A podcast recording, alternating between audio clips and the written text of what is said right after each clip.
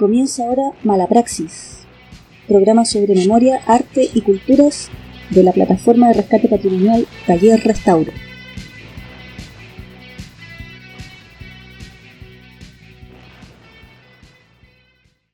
Muy buenas noches, bienvenidos a esta conversación semanal sobre patrimonio. Somos restauradoras, partes de Taller Restauro, plataforma de rescate patrimonial, y esto es Mala Praxis, programa radial que se transmite los miércoles por la radio del Centro Cultural Manuel Rojas y que los días viernes transmitimos en vivo a través de nuestro canal de Facebook Live. Bienvenidos, muchas gracias por estar aquí. Eh, estamos con Nicolás García Jorquera, Catalina Carballo Retamales. Y hoy día vamos a conversar eh, sobre un tema que empezamos la semana pasada, vamos a, a continuar con ello, que tiene que ver un poco con estas prioridades que se establecen desde el Estado a la hora de decidir qué se restaura y qué no. Eh, la semana pasada se planteó un tema con respecto a la eh, aprobación de, la, restauración del monumento a los mártires carabineros, que está ahí justo frente al GAM. Eh, y vamos a continuar conversando un poco sobre ese tema. Sí, quizás sería bueno revisar los antecedentes de la situación. La semana pasada hablamos de que el miércoles 26 de agosto, en un consejo de. en el Consejo Municipal de la Municipalidad de Santiago, eh, se había aprobado por seis votos a favor, tres en contra y una abstención el presupuesto para la intervención y del monumento Mártires de Carabineros que se encuentra en San Borja que el proyecto, o sea, el presupuesto involucra el área verde de Plaza de Carabineros, el monumento a los mártires de Carabineros en sí mismo, y el Parque San Borja alrededor. El, tema llamó la atención porque eh, por, el alto monto del presupuesto. Son 260 millones asignados por la municipalidad para esta, para esta restauración, en los cuales 160 millones son para, el, para la plaza de Carabinero, áreas verdes, etcétera. 80 millones para el monumento Mártires, como restauración, producto de eh, principalmente los daños, los rayados, etcétera, debido al estallido, principalmente. Y 20 millones para el parque mismo San Borja, el área verde del parque San Borja. El otro tema que llamó la atención fue que los vecinos no fueron consultados en, este, esta votación. Eh, el mismo monto a los vecinos, a las juntas de vecinos, le parece un monto, excesivo. Sobre todo que hay, una pandemia de por medio, hay un monumento a carabineros que están siendo cuestionados públicamente, que hay problemas de infraestructura en la comuna, de que hay otras áreas verdes, de que hay colegios con problemas en la municipalidad y que estos mismos fondos no se entregan a, otro, a otro grupo. De hecho, el viernes o el sábado eh, enviaron una carta eh, las comunidades de vecinos de San Borja San Isidro, las asambleas de la zona territorial y la Junta de Vecinos de Blas Cañas. Y ellos indican en esta carta de que esto, eh, debido a la crisis, estos dineros deberían derivarse a cubrir las necesidades de las familias que, producto de la pandemia, se encuentran sin trabajo y en situación de vulnerabilidad, y que con los 260 millones que se pretende gastar en las obras se podría ocupar para recuperar los colegios públicos que han sido abandonados por el municipio, también en los barrios de Santiago, o en plazas, o en creación de áreas verdes para mejorar la calidad de vida de la población. Y ya en un aspecto más político, nos parece una afrenta y una verdadera provocación para quienes habitamos las cercanías del barrio San Borja y sus alrededores, que se pretenda reconstruir un sitio que representa la violencia policial y la represión ejercida por carabineros a miles de jóvenes, que usando su derecho a manifestarse, fueron asesinados, golpeados, torturados y que incluso perdieron sus ojos. Todo ello con total impunidad sin que hasta la fecha hayan sido investigados los culpables. O sea, el tema del presupuesto asignado tiene una arista que es política, tiene una arista que es social, tiene una arista que es cultural, eh, personalmente creo que también tiene una, arista restaurativa que no, se ha, que no se ha seguido lo suficiente y que, eh, es una, es una semi-provocación frente a las situaciones en que estamos viviendo. Eso es un poco lo que conversamos y luego, o sea, esas son un poco los antecedentes del caso y luego empezamos a, a discutir nuestras propias posturas. Sí, ahí yo concuerdo también, sobre todo en, en que, no, o sea, por una parte causa revuelo el, el alto monto que, que, se manifiesta como de, de, este proyecto, pero en realidad no sé si es, o sea, no, no, no, es, no sepa, no es solo ese monto en sí, que por una parte, claro, parece ridículo y a lo mejor si fuese un monumento de otro de otra organización, de otra persona, no sé, de, de, otro, de otra índole, eh, a lo mejor no sería tan, tan cuestionado eh, si no fuera también porque justo es lo que decíamos la semana pasada, como esta, esta institución que está muy cuestionada. Entonces, como que por una parte, es que se mezclan muchas cosas y eso es como lo irrisorio al final que uno dice, pero ¿cómo se les ocurre hacer esto ahora? Cuando Carabineros está cuestionado, cuando hay pandemia, cuando hay desempleo, o sea, como que, ¿qué se les pasó por la cabeza para pensar en, en, ahora tirar ese proyecto? ¿Qué pensaban que iba a pasar viola, que la gente no, no se iba a dar cuenta, o querían que se dieran cuenta y están reafirmando su posición? Ahí también hay como algo que, que da mucha, mucho para pensar, porque a veces uno que tiene una, una moral distinta, digamos, a, lo, estas instituciones, uno, uno como que intenta decir, no, pero ¿cómo van a ser así de, de cara dura, ¿cierto? ¿Cómo van a ser así como de, de, de refregarnos su poca humanidad? Y uno como intenta como decir, no, probablemente es porque son, son, son tontos nomás, pero no. Yo creo que eso también es quitarle responsabilidad y en realidad se trata de algo mucho más pensado, como justo eh, una, una, forma de reafirmar también su, su figura. Yo me siento como media polémica me salte la vida, pero... yo lo siento una provocación en realidad y además me parece que, que tiene también, eh, si, no, si no una provocación, por lo menos tintes de ser eh, muy poco empático, ¿no? De, estar muy desconectado de la realidad que se está viviendo eh, en el país y que se ha vivido en esa zona específicamente, donde además también eh, hay otras cosas muy, muy interesantes, ¿no? no solamente el monumento a carabineros. Eh, aparte de que esta institución también tiene, tiene un vínculo que en este minuto, en este momento histórico es indivisible, que tiene que ver también con la represión al pueblo mapuche. Eh, también hay un gesto en algún minuto cuando eh, algún conjunto de personas instala eh, una, uno, eh, no, la verdad es que no, no, recuerdo el nombre exacto de, de las figuras, pero que eh, hacen alusión a, a, a, un, a una figura del pueblo mapuche y las instalan en, en la Plaza Dignidad y también las remueven de la peor manera. Ahí hay un tema justo también donde se cruzan, como dice la Cata, muchas, muchas aristas. ¿no? Por un lado está el tema de los carabineros en sí, por otro lado está, se cruza con, con, la, con el momento que están viviendo los presos políticos mapuches que han estado en huelga de hambre, que, la levantaron hace poco sin ningún resultado porque el, el gobierno no quiso negociar con ellos tampoco.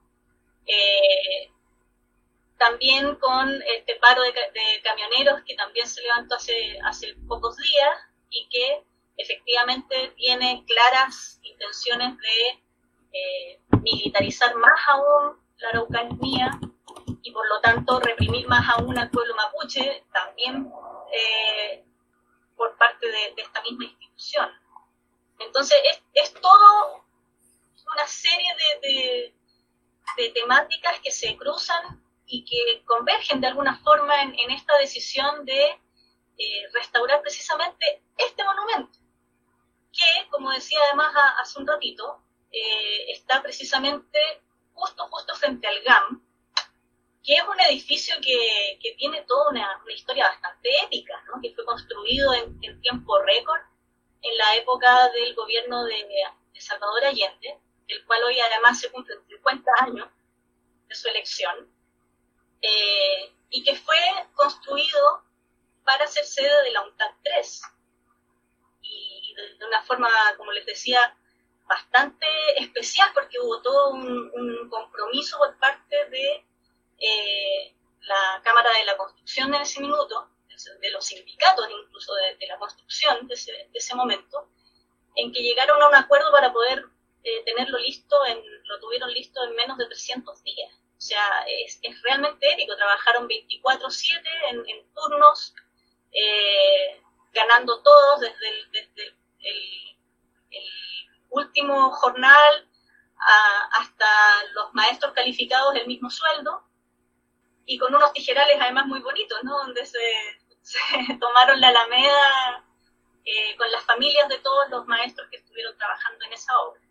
Entonces, es muy loco que un, lugar tan emblemático, que además también después fue tomado por la Junta que, hizo el golpe militar, etcétera, eh, que le cambiaron el nombre, o sea, una serie de, razones por las que en este, en este caso podrían estar ensalzando ese espacio, y sin embargo deciden ensalzar este otro, ¿no? está justo al frente, que representa todo esto que acabamos de decir, es bien es bien cuestionable, o sea, es, es, algo más que un, una simple decisión de un consejo municipal nomás, ¿no?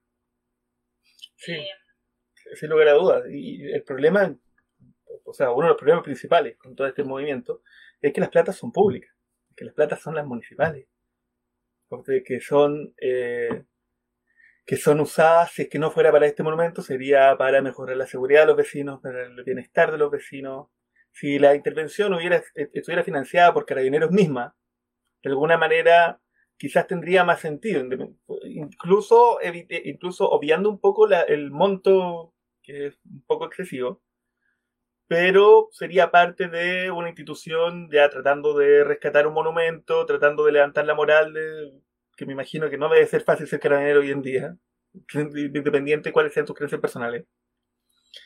Eh, y que finalmente sí además es un terreno sagrado para la institución. Finalmente están los restos de su principal mártir, del teniente Hernán Merino, un joven de 29 años que murió en, circunstancias confusas durante un enfrentamiento con, con gendarmes argentinos durante el 76, si no me equivoco, producto de la, de los, del conflicto de Laguna del Desierto.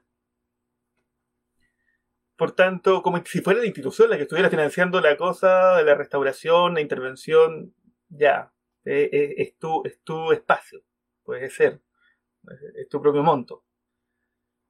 Pero viendo el, viendo el monumento, me, metí a investigar un poco el monumento mismo. Y la escultura de la, de la mujer en, en la cima está, está, está hecha por, por Héctor Román, gran escultor chileno pero me llamó la atención una de las placas que, que, rodea, que, rodea el monumento. La cual eh, es, la, típica plata eh, inaugurado por el presidente Pinochet, dice la placa, el, 26 de abril del 89, pero principalmente en todas las muestras, en, en, dos placas que tiene el monumento, dice erigido por voluntad y erogación ciudadana. Y, que ahí me hace ruido de nuevo. ¿De quién es el patrimonio? Y hasta cuándo mantenemos, si fue erigido por, eh, por un movimiento, por, voluntad ciudadana. Si la erogación es ciudadana, si los fondos fueron dados por la ciudadanía para construir este monumento, que igual suena raro dentro de un contexto de un gobierno militar, aunque estuviera aunque estuviera en sus finales, ¿Por qué no, es la ¿por qué no se le consulta a la ciudadanía su intervención? Si, eh, si, si, si, la, ciudadanía decidió instalar este monumento en honor a carabineros, en honor a estos mártires, debería ser la ciudadanía también que pudiera decir y que se ha expresado de una manera que puede ser molesta para ciertos grupos a través del estallido, pero se ha manifestado la ciudadanía. ya, no, es que no, no importa porque ellos no son los vecinos del, del monumento. Los, monumentos los vecinos del monumento no fueron consultados nuevamente. Finalmente, el monumento está siendo salvado por un alcalde y un consejo municipal con posturas políticas claras. Y que finalmente, una vez más, no tenemos nosotros capacidad de decisión sobre los monumentos que nos rodean, sobre qué actos, qué instituciones y qué imágenes son las que nosotros queremos preservar como patrimonio, como memoria, como sociedad. A mí me, genera además todas esas preguntas también eh, la interrogante de qué pasa con tantos otros temas.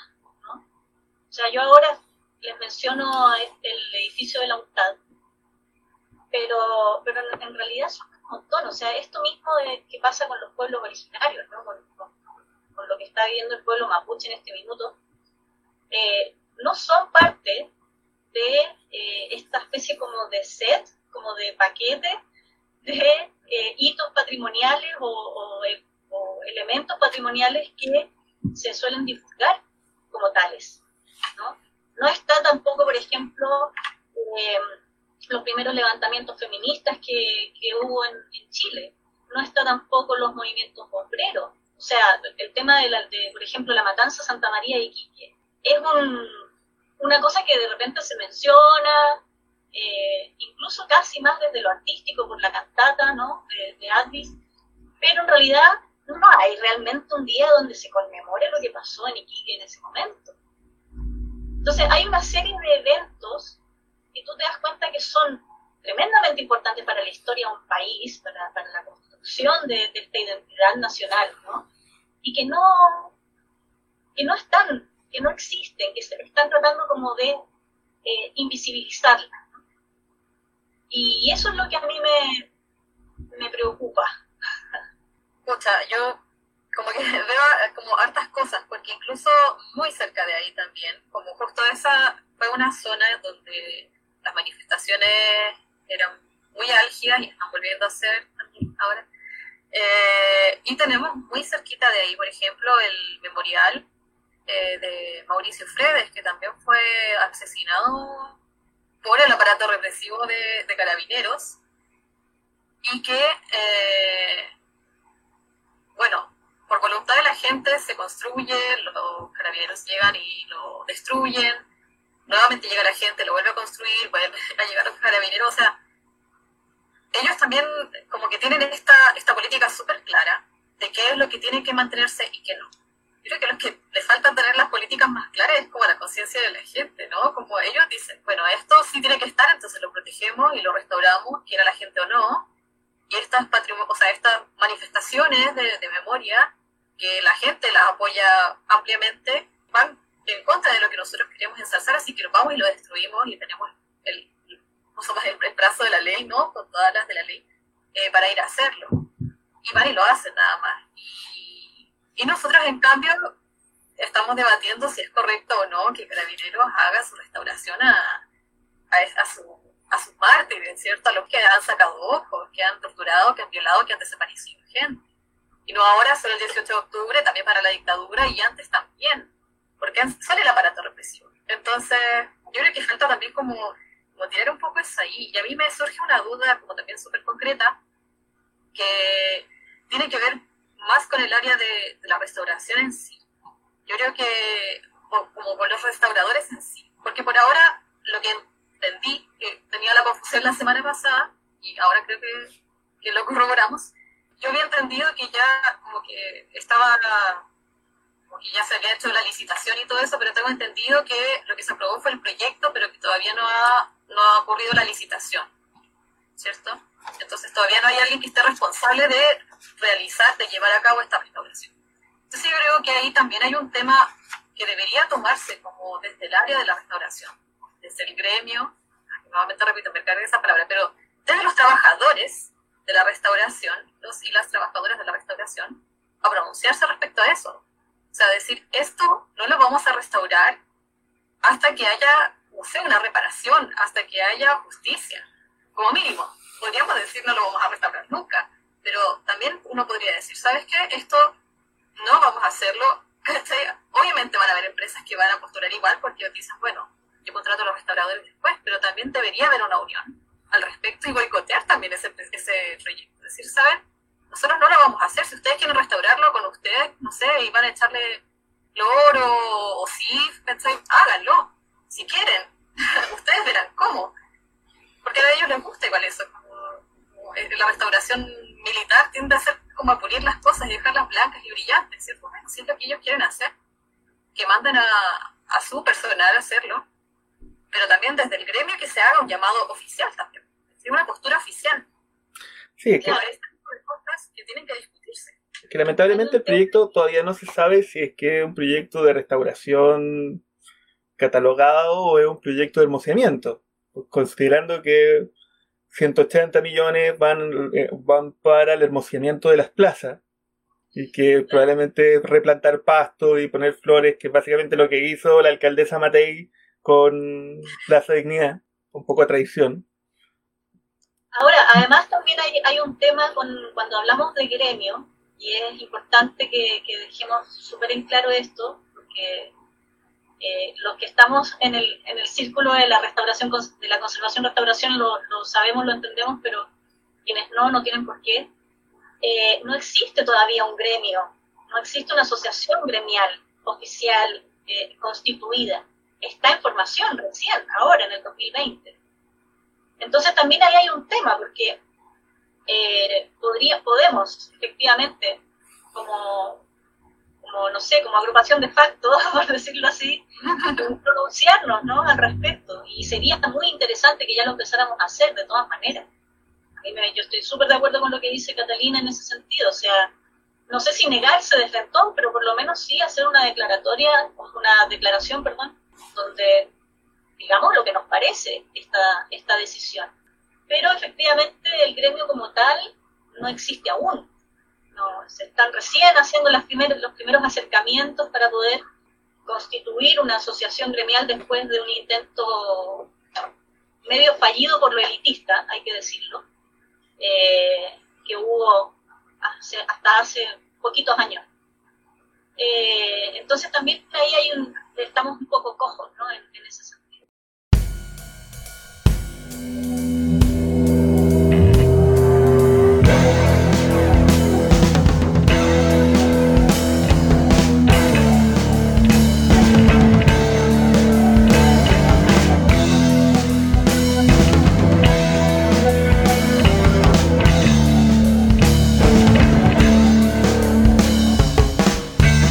Ser anunciado como el gordo de la lotería. Tuvo que ser vociferado en la teleserie. Tuvo que ser anunciado por altoparlantes. La CIA y la mafia se confabulan.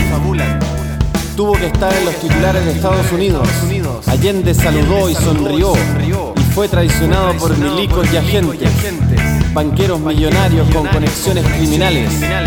Narcotraficantes de la CIA trabajando con narcotraficantes en Cuba trabajando con los sindicatos más poderosos, los camioneros, los colegios de clase.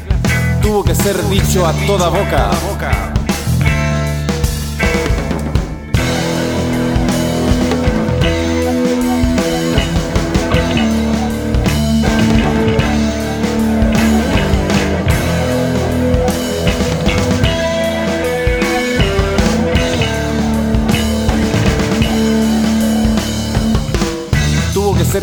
Por las sirenas de las fábricas. Tuvo que estar en las radios de los autos. Tuvo que ser chillado en la cocina. Tuvo que ser gritado en la mesa. Tuvo que ser aullado en las calles. Tuvo que hacer eco entre los reaccionarios. Tuvo que estar en los titulares del Times y Le Monde. Tuvo que ser aullado en la televisión. Tuvo que ser escuchado en conversaciones de pasillo y en las líneas telefónicas tuvo que ser el jefe del FBI y el secretario del sindicato, reuniéndose los fines de semana, según los reportes de la revista Times.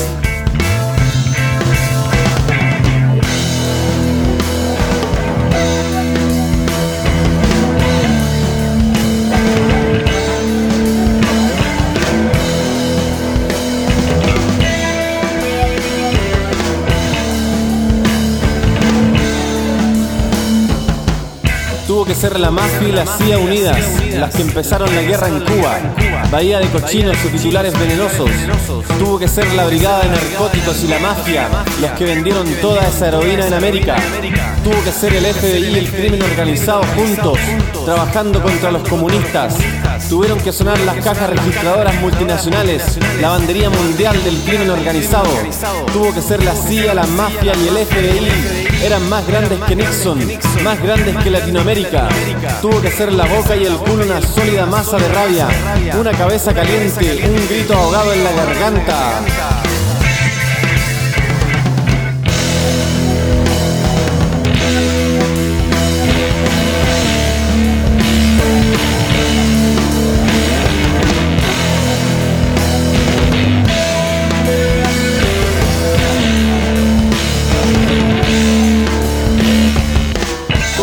De Kissinger, tuvo que ser la boca de Rockefeller, tuvo que ser la central de inteligencia, la familia, la cosa nostra, las agencias de la mafia, el crimen organizado, los narcos del FBI y corporaciones multinacionales, los nuevos ricos, presos en la basura de las cárceles. Tuvieron que ser los dictadores, ellos querían ley y orden y se hicieron ricos protegiendo su status quo. Ellos querían violencia, ellos querían terrorismo. Tuvo que ser la CIA, la mafia y el FBI, capitalistas multinacionales, sirviendo a los más ricos.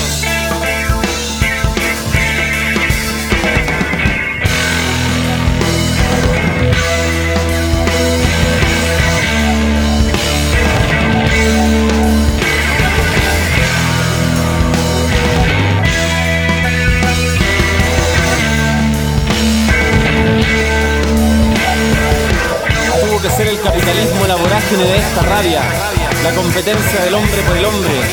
¿Acaso bombardear Camboya gestó las cuentas con los soviéticos? La democracia roja chilena se fue a la mierda por el caceroleo de la Casa Blanca como advertencia a los gobiernos del Mediterráneo. La policía secreta aprovechándose por décadas. La policía secreta aprovechándose por décadas. La policía secreta fuerza bruta a través del mundo, con las manos llenas de dinero. Fuerza bruta a través del mundo, con las manos llenas de dinero. Fuerza bruta a través del mundo, con las manos llenas de dinero.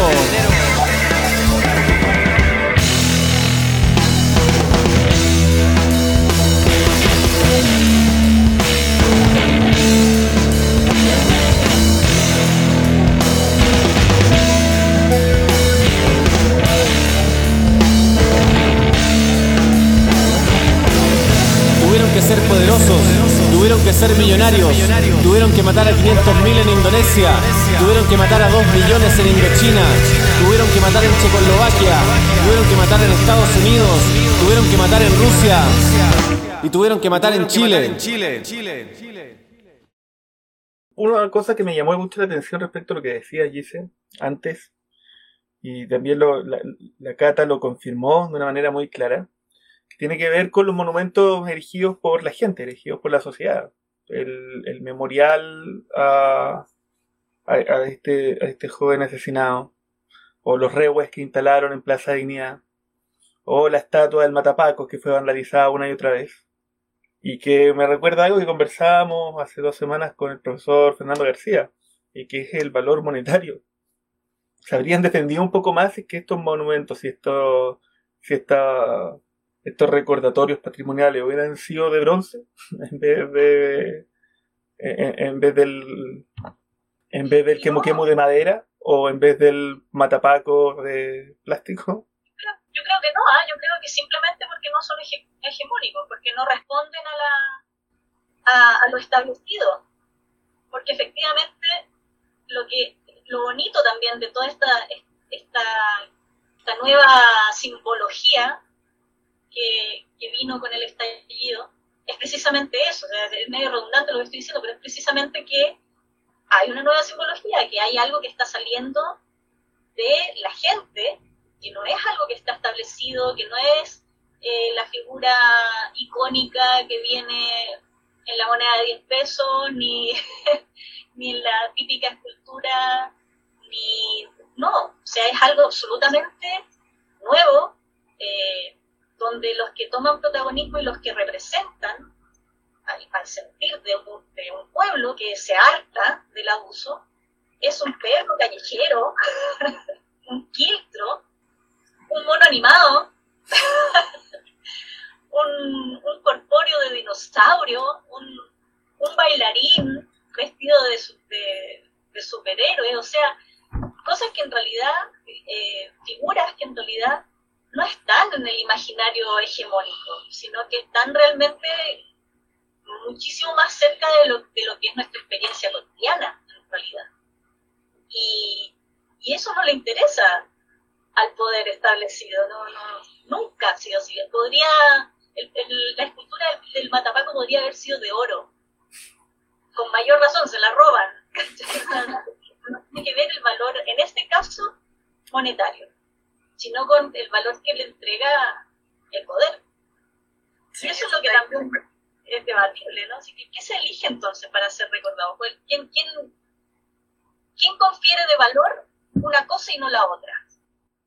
O quizás también cuáles son los pasos necesarios. O sea, para instalar una estatua del Matapaco en Plaza de Dignidad, ¿qué se tendría que hacer? ¿Cuál es, el, ¿Cuál es el conducto regular? ¿Pasar por el Consejo de Providencia y esperar que el Consejo de Providencia sea el que apruebe la intervención? Aunque tú seas el que esté financiando.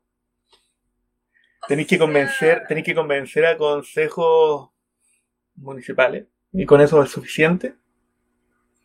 Pero es que ahí nuevamente yo creo que va el tema de como yo podría hacer una, una escultura en la estatua, no sé, derretir latas de, de Coca-Cola, ¿cierto? Y hacer un busto de mi cara y pararlo en, en Plaza Italia si quisiera, ¿cierto?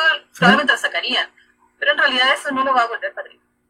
Y yo creo que ese es el tema, que también las instituciones llegan y plantan un monumento y plantan un memorial y plantan un busto de personajes que no son patrimonio como de la comunidad. O sea, si ellos quieren tener, no sé, al, ideólogo de, de, sus políticas nefastas, déjenlo en su casa, pero plantarlos ahí en, en la en las vías públicas, ¿cierto? Bueno, eh, hay una batalla ideológica al final. Están poniéndolas ahí por, batalla ideológica. Ellos tienen sus museos, además. Están ellos tienen sus museos. Está el museo de, militar, está el museo naval. es como... Sí, pero en ese sentido, en ese sentido, entonces las comunas sí se vuelven unos reductos ideológicos. Una estatua de Jaime Guzmán no va a aparecer jamás en Pudahuel, espero. no le doy la idea.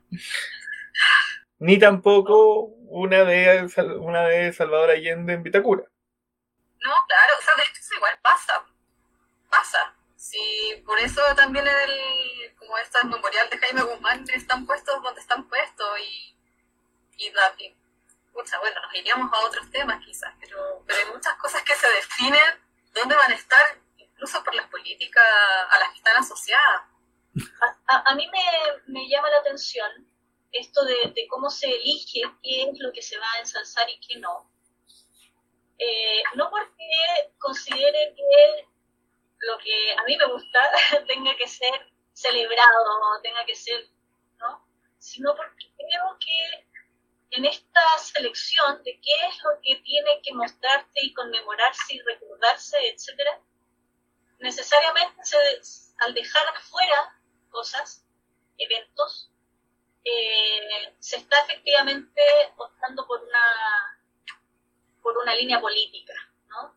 que se inculca y que se inculca en los colegios, que se inculca en las carreras que tengan que ver con, en realidad casi todo, digamos, pero, pero, en las carreras que tienen que ver con historia, con patrimonio, ¿no? las ciencias sociales, etcétera, se inculca, se inculca así como se inculca explícitamente cuando, cuando, cuando te enseñan algo, se inculca también el hecho de olvidarlo cuando no se menciona. Entonces, ahí es cuando a mí me genera ruido. Y, y cómo, eh, me parece que podría ser una buena solución, ¿no? Eh, insisto, no creo que, la única forma de eh, visibilizar o de o de abordar cierta, ciertos eventos históricos de un pueblo o de un país eh, sea tener que festejarlos, no necesariamente. eh, pero sí recordarlo, sí recordarlo. Y, y, eso se puede hacer eh, con lo que sea, con cualquier evento, sin necesidad de convertirlo en un día feriado, por ejemplo. Hay, hay un, 11 de septiembre que no es el nuestro, que es el, el de Cataluña, que es el día, la fiesta nacional catalana, que es el 11 de septiembre, que ellos decidieron efectivamente convertirlo en su fiesta nacional, aun cuando esa fiesta, esa fecha conmemora la entrada de las tropas borbónicas que sometieron al pueblo catalán. Y sin embargo lo hacen no para ensalzar la figura de los borbones, sino para ensalzar la figura de los que, los que hicieron resistencia a esa invasión.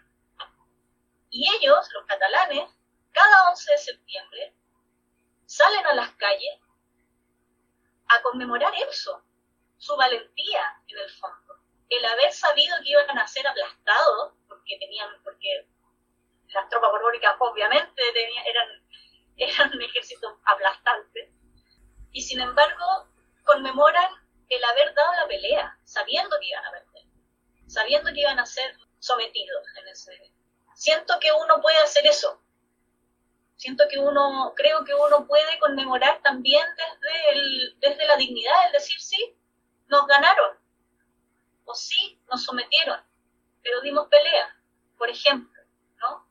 Y es parte de la identidad de un pueblo dar la pelea también, es parte de la identidad de un país, de una nación, eh, que hayan habido conflictos, que hayan habido enfrentamientos y que hayan tenido una resolución, nos guste a algunos o no, entonces siento que ahí también es en donde eh, al, optar por invisibilizar algo, se está inculcando por borrarlo. Eso sí es borrar la historia o destruir la historia. Y no andar haciendo grafitis o rayando los, los monumentos, ¿no? Como se dijo durante el estallido. Borrar la historia es precisamente negar esa memoria, negar ese recuerdo. Y yo creo, francamente, que, desde el frente, por decirlo así, desde la conservación de patrimonio, deberíamos tener esto súper claro, más allá de las distintas posturas que cada uno pueda tener. En términos políticos, personales, familiares incluso, ¿no? Sí, sobre todo cuando nosotros mismos como grupo, como profesión, oficio, gremio, en ciernes o pasados, seguimos siendo un grupo heterogéneo. No necesariamente todos predicamos con la misma con, las mismas posturas ni políticas, ni sociales, ni el mismo entendimiento de lo que es patrimonio. Y no tiene por qué serlo tampoco. Pero sí es un, sí, sí, sí tenemos de alguna manera un punto en común la preservación de la memoria, la preservación del, del, de, de, los recuerdos, a veces de una forma más física en el objeto, pero sin lugar a dudas, la memoria no es el triunfo, la memoria no es este exitismo que nos han vendido. El único, de los pocos eventos que se recuerdan en los cuales nos hemos sido victoriosos es el 21 de mayo, y que al mismo tiempo, un poco sí, porque generó un pivote, es un pivote histórico en el cual cambió el rumbo de la guerra, el sacrificio de plata. Pero de una guerra que ya no se enseña, ya no se, ya no se entiende, la cual se simplifica muchísimo, como eran tres países que estaban luchando y no un evento con intereses mundiales, con imperios completos apoyando un lado o el otro, eh, y vamos olvidando, vamos olvidando cuál es la, cuál es la lucha y cuál es, la, y cuál es el rol y cuál es nuestro rol, cuál fue nuestro rol real y cuál sigue siendo nuestro rol actual en todos estos eventos. No necesariamente somos los que ganamos no necesariamente somos los que el ejército chileno jamás vencido, que es una de las míticas que se cuenta a sí mismo el ejército, sino qué, qué es lo que, luchaste, por quién luchaste, para quién venciste, y nos vamos olvidando. Sí, y es la, es la misma lucha que ha tenido la historiografía, Gabriel Salazar, principalmente, como principal adalid, de recuperar cuál es la lectura real, la lectura de pueblo, la lectura de la gente que vivió y que hizo esas cosas. No esa memoria eterna de la lista de presidentes de Chile y la lista de las constituciones de Chile. Y pasemos por alto bien delicadamente los golpes de Estado y mencionemos quizás como mucho el suicidio de Balmaceda para decir que pasó algo, pero olvidémonos rapiditos también de qué es lo que lo generó, olvidémonos rapiditos de los golpes de Estado del siglo XX, que no fue uno solo, y que una vez más, las Fuerzas Armadas siempre han estado del mismo lado, Carabineros siempre ha estado en la misma, en la misma situación. ¿Es culpa de los carabineros de pie de hoy? No. ¿Es una institución, es una institución que está problema, que, que va más allá de la individualidad? Sí. La persona individual no tiene el poder de, de, de, controlar e-, ese nivel, excepto cuando se asocia, excepto cuando se organiza. Y el estallido es la mejor demostración que hemos tenido de organización social, donde la gente se hartó y dijo vamos a estar todos luchando por el mismo, con el mismo propósito.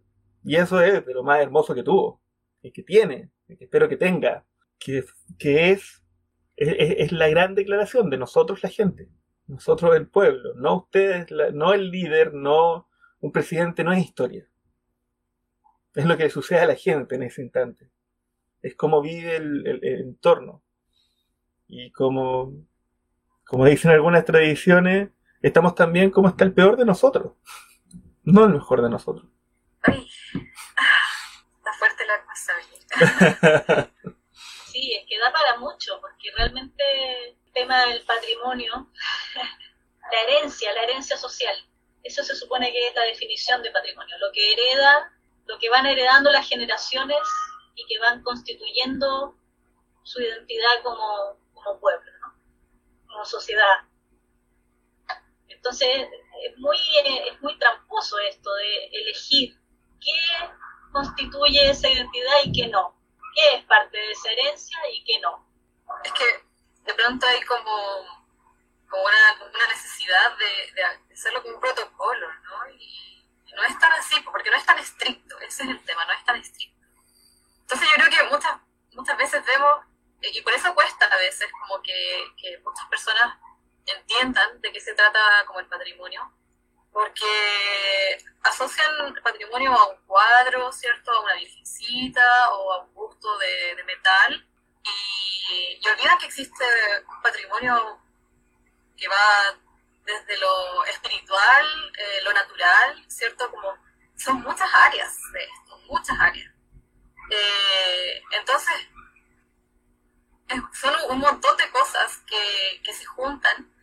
Eh, y que uno tiene que hacer ahí como la, reflexión, ¿cierto? Porque si no, o sea, yo creo que no se, no se puede hacer un, como este tipo como de protocolo y que muchas veces es como la, la, como la respuesta que uno espera tener, así como ya, pero entonces, ¿cuándo decidimos si esto lo conservamos o no?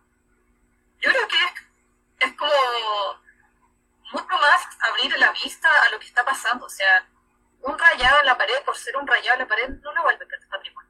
Así como hay muchos cuadros que no han pintado incluso grandes artistas y que no son arte tampoco, porque lo haya pintado un gran artista. ¿Cierto? A lo mejor es porque ya era muy famoso y podía darse el gusto de pintar pendejada y venderla igual. Pero. porque corre eso, ¿cierto? Entonces, eh, no es el objeto por sí, sino de lo que está cargado. Entonces, yo creo que es eso, aceptarlo. O sea, decir, ¿sabes qué? Ya, no sé, por ejemplo, el mismo 11 de septiembre acá el 11 de septiembre marca una derrota, pero no lo vamos a olvidar. Justo lo que estabas diciendo un poco la, la Gis, o sea, es una derrota importantísima que costó muchas vidas humanas, y costó un, un, retroceso en la calidad también de las generaciones venideras, ¿cierto? Que es lo que estamos ahora combatiendo, eh, muy alto.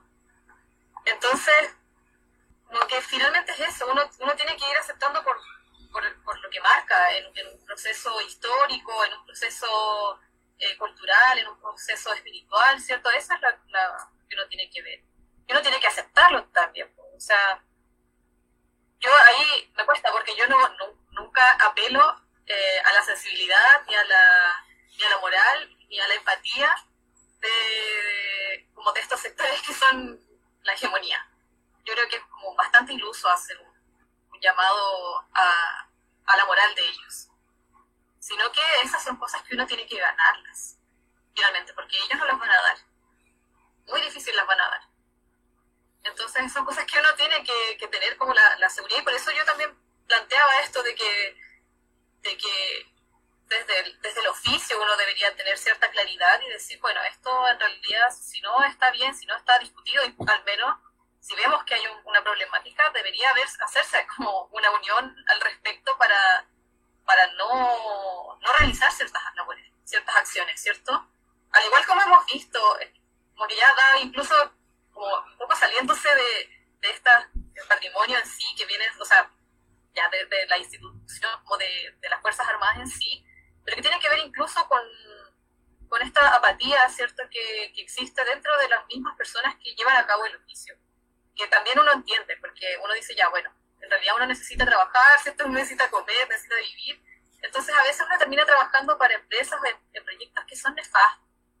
Y que son proyectos que a lo mejor son muy bonitos, llenos de entusiasmo, ¿cierto? Dice, oye, esto en realidad es, mucho potente, es maravilloso, esto es, es una línea que a mí me interesa o que quiero aprender eh, X, la motivación que uno pueda tener, pero después vemos a las mismas empresas que no, no respetan para nada, desde inicio, de inicio a fin, o sea, o que hacen las especificaciones técnicas, que vendría a ser como el, el manual de lo que se va a hacer, ¿cierto? Como en, a, intervenir, eh, que pueden ser desde un inicio mal hechas o que después no respetan esas especificaciones y hacen lo que, lo que quieren con los materiales eh, que quieren, que no por lo general no son los más aptos, o sea, también hay como un montón de cosas ahí que yo creo que uno, uno tiene una conciencia y uno tiene que hacer uso y defender un poco esa conciencia. A veces uno no está claro y uno puede avanzar, retroceder, ¿cierto? Pero hay cosas que uno, conversándolas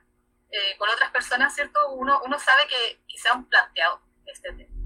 Entonces ahí también está esto de, bueno, en realidad yo debería ser fiel a mi conciencia y no, no realizar esto, ¿cierto? Como tener un poco las, las agallas de poder plantearlo y, y de tener justo estos proyectos que, que en definitiva muchas veces terminan destruyendo la memoria o sea, no la destruyen en sí, pero destruyen los monumentos, los pocos monumentos finalmente que uno logra que, te acepten. Hablando desde esta vereda, obviamente, del patrimonio, ya no hablando desde la vereda de, ni de los militares ni de carabineros. Pero en ese sentido, ahí, ahí me surge una pregunta que es difícil, que, no, me la, no me la puedo responder, que se la a usted. Eh, ¿Qué significa entonces una madurez patrimonial? si, si debemos recordar las derrotas también y debemos recordar los sucesos difíciles. ¿Deberíamos entonces negarnos a restaurar un monumento carabinero? ¿Signifique todo lo que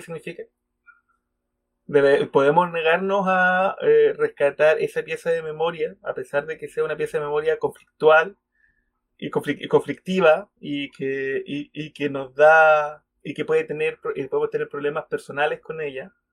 pero que finalmente sí son, mira, de alguna manera, este, volviendo un poco al, origen, esta restauración de un monumento a mártires de carabineros en este contexto igual es un mensaje, y es un mensaje que es real.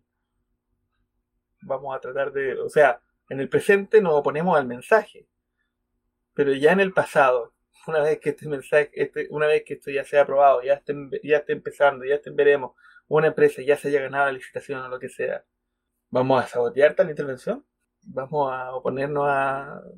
Hay un, conglomerado, por decirlo así, que yo admiro mucho, que es el Colegio de Arqueólogas y Arqueólogos de Chile, que ellos han tenido las agallas de tomar una postura clara respecto a ciertos eventos, no solamente desde ahora, desde, octubre, ¿eh? sino mucho antes, y de pronunciarse cada vez que sea necesario a través de declaraciones. Eso no significa que eh, hayan arqueólogos que tengan que, acepten hacer esas pegas. Además, todos necesitamos pagar el arriendo, así que tampoco es algo tan extraño, digamos. Pero sí me parece que desde, desde los conjuntos humanos eh, es necesario también dar esas mismas señales que, que nos están dando desde la otra vereda, ¿no?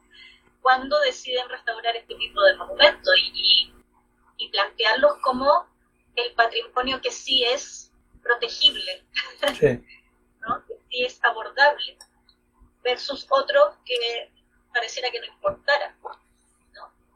Yo, yo no sé si de entonces sabotearlo, no, no, no sé si tampoco solucionaría mucho sabotaje a, ese tipo de, intervenciones, pero sí creo que la pronunciación es importante. Yo por lo menos voto por eso. Si es que, si es que en este minuto a mí me preguntaran, yo votaría por eso. Y por otro lado también es lo que nuevamente, porque lo, hemos reiterado harto, lo planteó Fernando García Díaz en, en, la, conversación que tuvimos con él hace un par de semanas y lo hemos recalcado varias veces, eh, se trata de también hitos que están en el espacio público.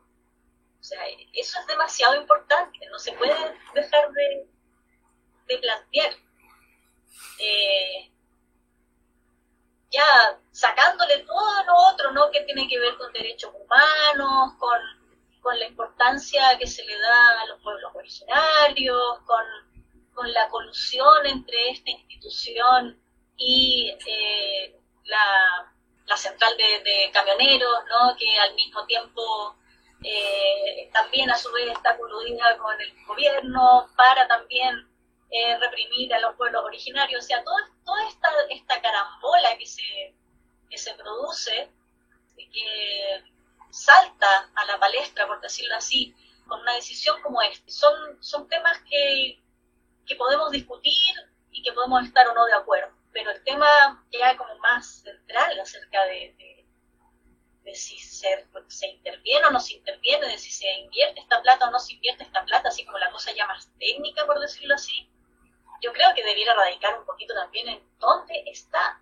No está en un museo, está en el espacio público, no está en una zona, eh, en una propiedad privada.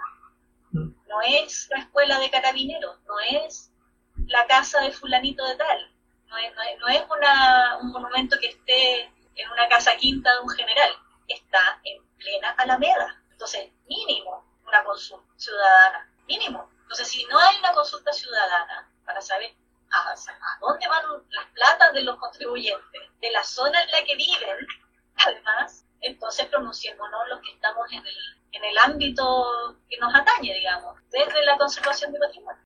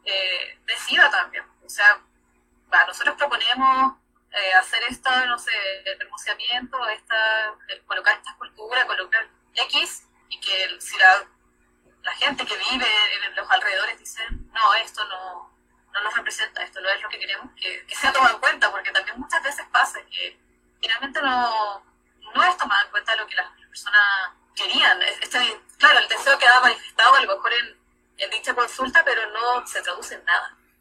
Entonces eso también pierde un poco sentido, como un proceso de, burocracia más que no nadie más para atención.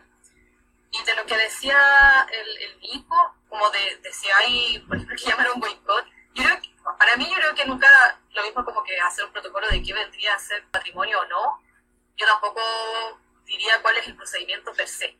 O sea, hay algunas cosas que yo creo que a lo mejor sí van a tener que ser boicoteadas en algún momento, eh, hay cosas que son muy descaradas y que yo los creo muy capaces de, de hacer esos intentos, ¿cierto? O de, de, restaurar o de colocar algo nuevo, pero que sea altamente insultante, ¿cierto? Entonces, yo no lo descarto. Creo que, claro, lo mínimo también tendría que ser una, una posicionamiento, decir, bueno, esto lo consideramos que no es correcto, ¿cierto? O damos el apoyo, no sé. Y un poco de manifiesto, porque si no, también es. A mí me pasa eso, cuando veo que ya han ocurrido intervenciones en el pasado, digo, bueno, ¿y y no hay un registro tampoco de que alguien hubiese dicho algo sobre esto. Cómo nadie se manifestó, cómo nadie pensó que esto no estaba bien. Entonces yo creo que también eso sirve un poco como ese ejercicio de, de, tomar decisiones también. igual yo creo que es necesario tomar una postura, definir algunas cosas. Y yo creo que también otra cosa que se me pasó un poco por la cabeza cuando el Nico hacía como esta pregunta, tiene que ver, por ejemplo, con no, no es solo como los monumentos incómodos o, este tipo de, situaciones por, también per se. Eh, yo creo que también depende de con qué fin se le va, se va a restaurar o, cuál visión, ¿cierto? Porque, por ejemplo, la otra vez que hablaba con, con Camilo, voy a hacer ahí la, la mención a él, eh, que está en Alemania, eh, claro, él me mandó una foto, por ejemplo, de esta oficina donde estuvo Hitler, ¿cierto? Donde estaba esta esvástica muy grande se saca esta esvástica porque es un, símbolo de, odio, ¿cierto? Que es muy, potente, que no podía dejarse ahí, pero se dejan los orificios donde estaba enganchada esta, este, este, símbolo, ¿cierto? Entonces, claro, uno podría decir, no, hay que taparlo, no, porque hay cosas que no hay que olvidarlas, son muy malas, pero justo por eso no hay que olvidarlas, no tenemos derecho a olvidar las atrocidades que hemos cometido eh, como, como pueblos, como naciones, o sea, justo no se trata de eso, no se trata de, borrar, no se trata de borrar, por ejemplo, a carabineros ni a los militares, sino como a recordar las, las cosas como son, con, con, lo que significaron también, cuál es la carga que tienen. Una carga política, una carga, no sé, espiritual, una carga cultural, la carga que tengan, pero asumirla, o sea, bien, ¿sabes qué? Tenemos esta escultura que fue, no sé, erigida por, por Pinochet, ya, no la destruya, bueno, no la destruimos, pero hay que dejar algo que, que haga también un, una, un paso, una, que ligue esa, ese objeto a una lectura. Porque si no, eh, yo creo que es un insulto. o sea, yo me imagino, sobre todo con todos estos tipos de personajes que cometieron crímenes en lesa humanidad, que para las víctimas o los familiares de esas víctimas es un insulto ver ese tipo de objetos. Entonces yo creo que ahí tener medias tintas también es como, como extraño, no sé, a mí se me, como que me complica, porque si tú no das algo para que haya una lectura eh, correcta de, condena justo a, los crímenes que se han cometido, finalmente lo estás dejando porque no tienes como las, agallas para decir, bueno, esto estuvo mal, pero no lo quiero derribar, ni tampoco quiero poner nada, voy a dejarlo ahí. Va a ser un monumento incómodo por el resto de los días. Entonces, no sé, a mí me pasa eso. Sí, ahí viene, ahí viene toda una, una revisión institucional, precisamente en un momento en que las instituciones tienen muy poco, respaldo popular, muy poca aceptación, que es lo que hablábamos alguna vez respecto a la, al, al, derecho como memoria. Un veredicto de culpable es, es patrimonio, o sea, ya es suficiente para que se recuerde de esa manera. Tenemos, tenemos, ¿cómo se llama?, condenados por delitos de lesa humanidad y todavía hay gente que insiste en su inocencia. Y esa misma gente que cuestiona el veredicto apoya los veredictos como el del Machi Celestino y en ese caso el veredicto está bien puesto y, viceversa. El otro, el otro bando también se pone en una situación de eh, es que la justicia no es, no es justa. Finalmente, entonces, si, el veredicto, si un veredicto judicial con pruebas, con, con procesos, no es necesariamente una lectura de memoria, o que a pesar de que pueda hacer una lectura de memoria, como en el caso de los delitos de lesa humanidad, eh, sigue habiendo negacionistas, sigue habiendo gente que va a tratar de eh, empatar la situación. El típico argumento que ahora que empezamos septiembre, de pero es que tú no sabéis cuán malas eran las cosas la Unidad Popular. No es lo mismo cuán malas hayan sido las cosas en la Unidad Popular. No es el factor, no es una justificación. Pero se vuelve el empate. Se vuelve, ah, pero tú, ah, pero ustedes todos ustedes son iguales y todos nosotros somos iguales y al final volvemos a, este, a estos bastiones ideológicos. Volvemos a una, a una lucha que tiene al, a, los aparatos del Estado por un lado y, una, y alzamientos populares, y espero que lo más populares posible también, sin mucha intervención política, por otro. Y que lo vemos y que, lamentablemente no sé, que me parece ahora con el tema de la Asamblea Constitucional, siempre va a haber alguien que quiera meterse, porque le conviene, más que porque sea una, una, una lucha justa. Pero hoy la lucha justa es, la lucha justa hoy día para nosotros es recordar. Creo que en esa, en esa hemos estado como, como taller restauro. Lo importante es que la gente recuerde, independiente de las conclusiones que saque. Al final, Ojalá tratemos, mientras más información, mejor la conclusión que va a sacar. Más equilibrada, más justa, eh, más realista. Y para eso tenemos que agrandar las fuentes de memoria, no, no reducirlas, no quedarnos con la estatuaria pública que no nos representa. Que muchos, recordaba, muchos de los monumentos que no tienen conexión con las comunidades a su alrededor dicen estar donados por. Donados por un grupo, donados por un estado, donados por un país, donados por un por una colonia donados por una asociación. Y esos monumentos son aceptados y son instalados en un lugar, en un lugar específico, en una comuna donde los vecinos no necesariamente son consultados y de repente están representando a esta colonia, a este grupo, a esta asociación, etc. Pero siguen siendo, de alguna manera, siguen siendo el mismo, la, misma toma de decisiones, arriba o abajo, en, la, comuna más, reaccionaria y en comuna más progresiva pero la toma de decisión es la misma. Y si no modificamos eso de alguna manera, si no recordamos de dónde venimos, se hace más difícil. Así es. Efectivamente, yo, yo creo que el tema es este. El tema es eh, que en esta elección de, lo que se rescata, de lo que se protege y de lo que se considera patrimonio, está eso detrás. Está el, tratar de mantener desinformada a la, población eh, para que no pueda tener una, opinión medianamente objetiva.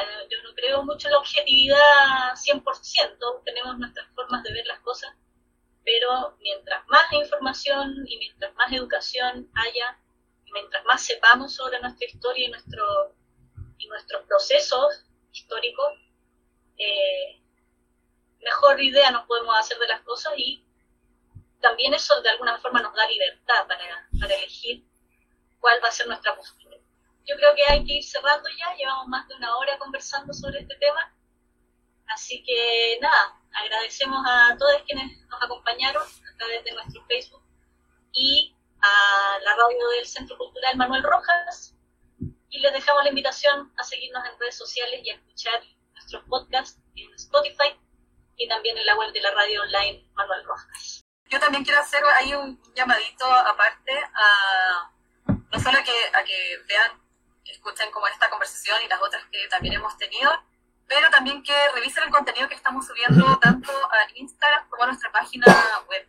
Tenemos página web, nunca la promocionamos, pero tenemos y ahí hemos subido, eh, no tanto porque la página web suele ser como no tan, no tan dinámica, digamos, pero tenemos un par de artículos que está bueno por si los quieren revisar. Eh, y que nos manden ahí también un, feedback. Siempre estamos dispuestos a recibir eh, sus comentarios. Vamos a ir nutriéndola también con, con, más documentos. En este minuto hay, hay un par de cositas ahí sobre conservación y algunos trabajos que hemos hecho. Y vamos a ir también subiendo a medida que vayamos produciendo más. Así mismo. Muy buenas noches. Nos vemos la próxima semana. Y muchas gracias. Chao, chao. Chao, chao. Esto ha sido Mala Praxis, programa sobre memoria, artes y culturas de la plataforma de rescate patrimonial Taller Restauro.